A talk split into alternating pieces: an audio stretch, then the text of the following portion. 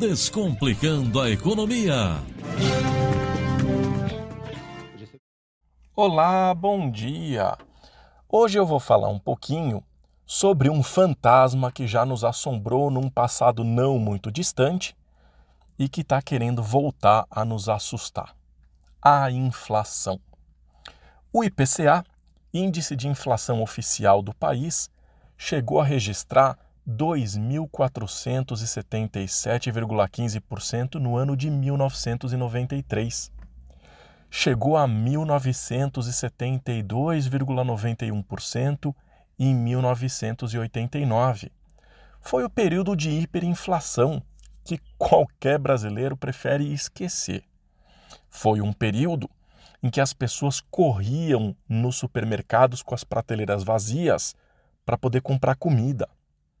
Em março de 1990, o índice chegou a 82,39%. Isso significa que se no início do mês você comprasse um leite por R$ reais, ao final do mês ele estaria custando R$ 5,57. Um litro de gasolina que custa R$ reais ia custar R$ 9,12. A carne de 55 reais o quilo chegaria a 100 reais isso tudo num único mês.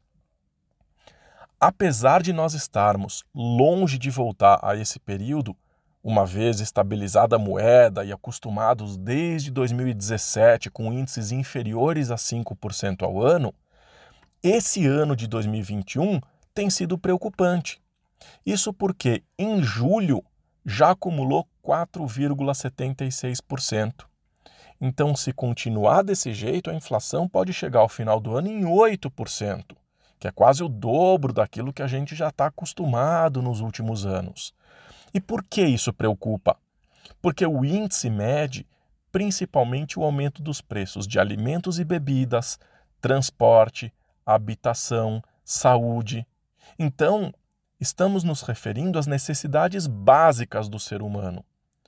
Se aumentassem somente os preços com cinema, carro, eletrodoméstico, tudo bem, dá para viver um tempo sem se divertir, com transporte público, ainda que ineficiente, com aquela geladeira mais velhinha, mas sem comida, sem um lugar para se abrigar, sem remédio, aí não dá. O aumento generalizado de preços faz com que as pessoas percam o poder de compra. O que, que significa isso? Que aumentam as contas de supermercado, energia, água, gás, mas não aumentam salários. Aliás, pior, tem gente que nem salário tem.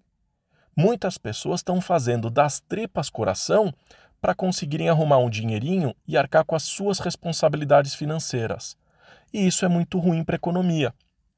É bom quando as pessoas têm dinheiro, podem consumir, compram, porque aí as empresas produzem, vendem, precisam contratar para dar conta da demanda, mas ainda assim é preciso ter cuidado porque muito consumo também gera inflação. Nem tanto ao céu, nem tanto ao mar. Equilíbrio é a palavra-chave, mas como é difícil chegar nesse ponto. Quem mais sofre com isso é a população de mais baixa renda. Um feijão que custava R$ reais quando passa a custar 8, tem um aumento de R$ reais. Parece pouco, mas para quem ganha R$ 1.300 por mês, isso representa 0,23% do salário. Já para quem ganha 6 mil, por exemplo, equivale a 0,05%. Portanto, o aumento dos preços são muito mais representativos para aquelas pessoas mais pobres. A inflação é cruel e combatê-la não é uma tarefa fácil. A gente aumenta a taxa básica de juros para tentar conter a inflação, mas será que é suficiente? O país precisa investir em infraestrutura para reduzir os custos com energia, precisa levar saneamento básico à população, precisa ter segurança jurídica para crescer, precisa investir em educação, investir nas universidades, na pesquisa, no desenvolvimento. 2022 vai ser um ano muito difícil, mas também vai ser um ano de eleições. Será que nós aprendemos a olhar para frente? Será que nós vamos escolher um presidente que pense de fato no país? Ou a gente vai escolher aqueles velhos e já conhecidos que assaltaram os cofres públicos ou que só ficam arrumando confusão? Tá na hora da gente refletir. Desejo uma ótima semana e até o próximo quadro.